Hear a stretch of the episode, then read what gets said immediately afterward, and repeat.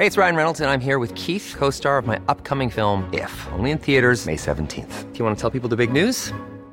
All right, I'll do. Sign up now and you'll get unlimited for $15 a month in six months of Paramount Plus Essential Plan on us. Mintmobile.com slash switch. Upfront payment of $45 equivalent to $15 per month. Unlimited over 40 gigabytes per month. Face lower speeds. Videos at 480p. Active Mint customers by 531.24 get six months of Paramount Plus Essential Plan. Auto renews after six months. Offer ends May 31st, 2024. Separate Paramount Plus registration required. Terms and conditions apply if rated PG. Varias colonias de la ciudad y el Estado de México han presentado desabasto de agua y vamos a platicar con Francisco eh, Bustamante, presidente de la Asociación para la Correcta Hidratación Agua en México. Juan Francisco, gracias por tomar la llamada. ¿Cómo estás? Muy buenos días. Muchas gracias, Lupita. Muchas gracias a ti y a todo tu auditorio. Muy buenos días. Oye, pues hemos visto una situación cada vez más eh, eh, grave, ¿no? Eh, en la que incluso vecinos han cerrado calles para decir, oigan, ya tengo cinco días sin agua, oigan, ¿qué va a pasar? Oigan, estamos desesperados. ¿A qué se debe la escasez, Juan Francisco? Mira, definitivamente es un olvido del tema hídrico sobre todo en la capital de México. Ahorita el Cutzamala, bueno, todo el sistema de las siete presas que abastecen a la planta potabilizadora de los berros, que es el sistema Cutzamala, tiene 70% menos agua que lo que debería de tener. Entonces, esto ha causado que las autoridades que están a cargo de administrar este sistema, que es la Comisión Nacional del Agua, pues tengan que reducir a más del 60% de, de la capacidad, ¿no? Y esto es gravísimo. Y también a su vez, pues pierden presión en las en las tuberías, no tienen, vamos, no tienen el, el agua para dotar a la población definitivamente.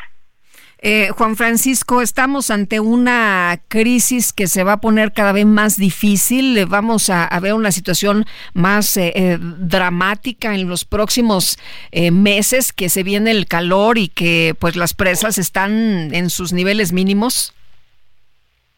Sí, definitivamente ya la estamos viviendo. Varios vecinos, este, estamos sufriendo esta escasez. ¿Por qué? Porque el gobierno se tiene tiene la necesidad de empezar a tandear, empezar a, cerrar válvulas y empezar a dotar agua a diferentes, y la verdad es este, a diferentes colonias, y no necesariamente es, la mía, ¿no?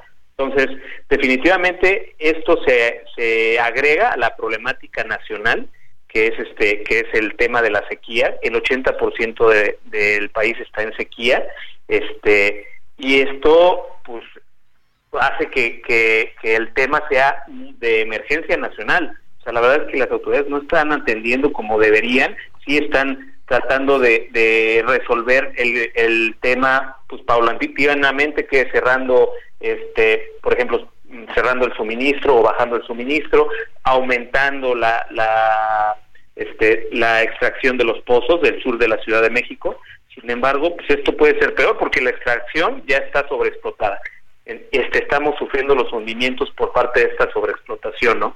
Y este y la población no, no ve este cambio, la calidad del agua está mermada, el 60% a nivel nacional este del agua que recibimos en casa es agua de mala calidad. Entonces, vamos, es un tema de olvido de varios años. es un tema de, de que estamos sufriendo ya las consecuencias qué deberían estar haciendo las autoridades porque dices es que no están haciendo lo que pues debieron haber hecho, ¿no? Eh, eh, ¿Qué es lo que tendrían que estar haciendo ya en eh, calidad de urgente? Mira, de entrada, cerrar todas las tomas clandestinas de los canales que abastecen las presas de, del Cutzamala. Están llenos de tomas clandestinas que se usan para riego y que son controladas por el crimen organizado. Segundo, reparar todas las fugas. El 40% del agua que llega a la Ciudad de México se pierde en la red, ya sea por fugas o por el guachicol del agua, que es el robo, ¿no? O sea, tomas clandestinas.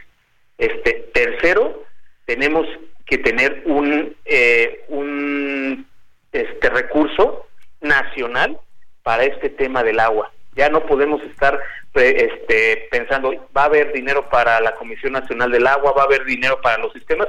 Tenemos que tener un recurso este, planteado de a 10, 15, 20 años que solvente todas las necesidades que hay en el sistema hídrico.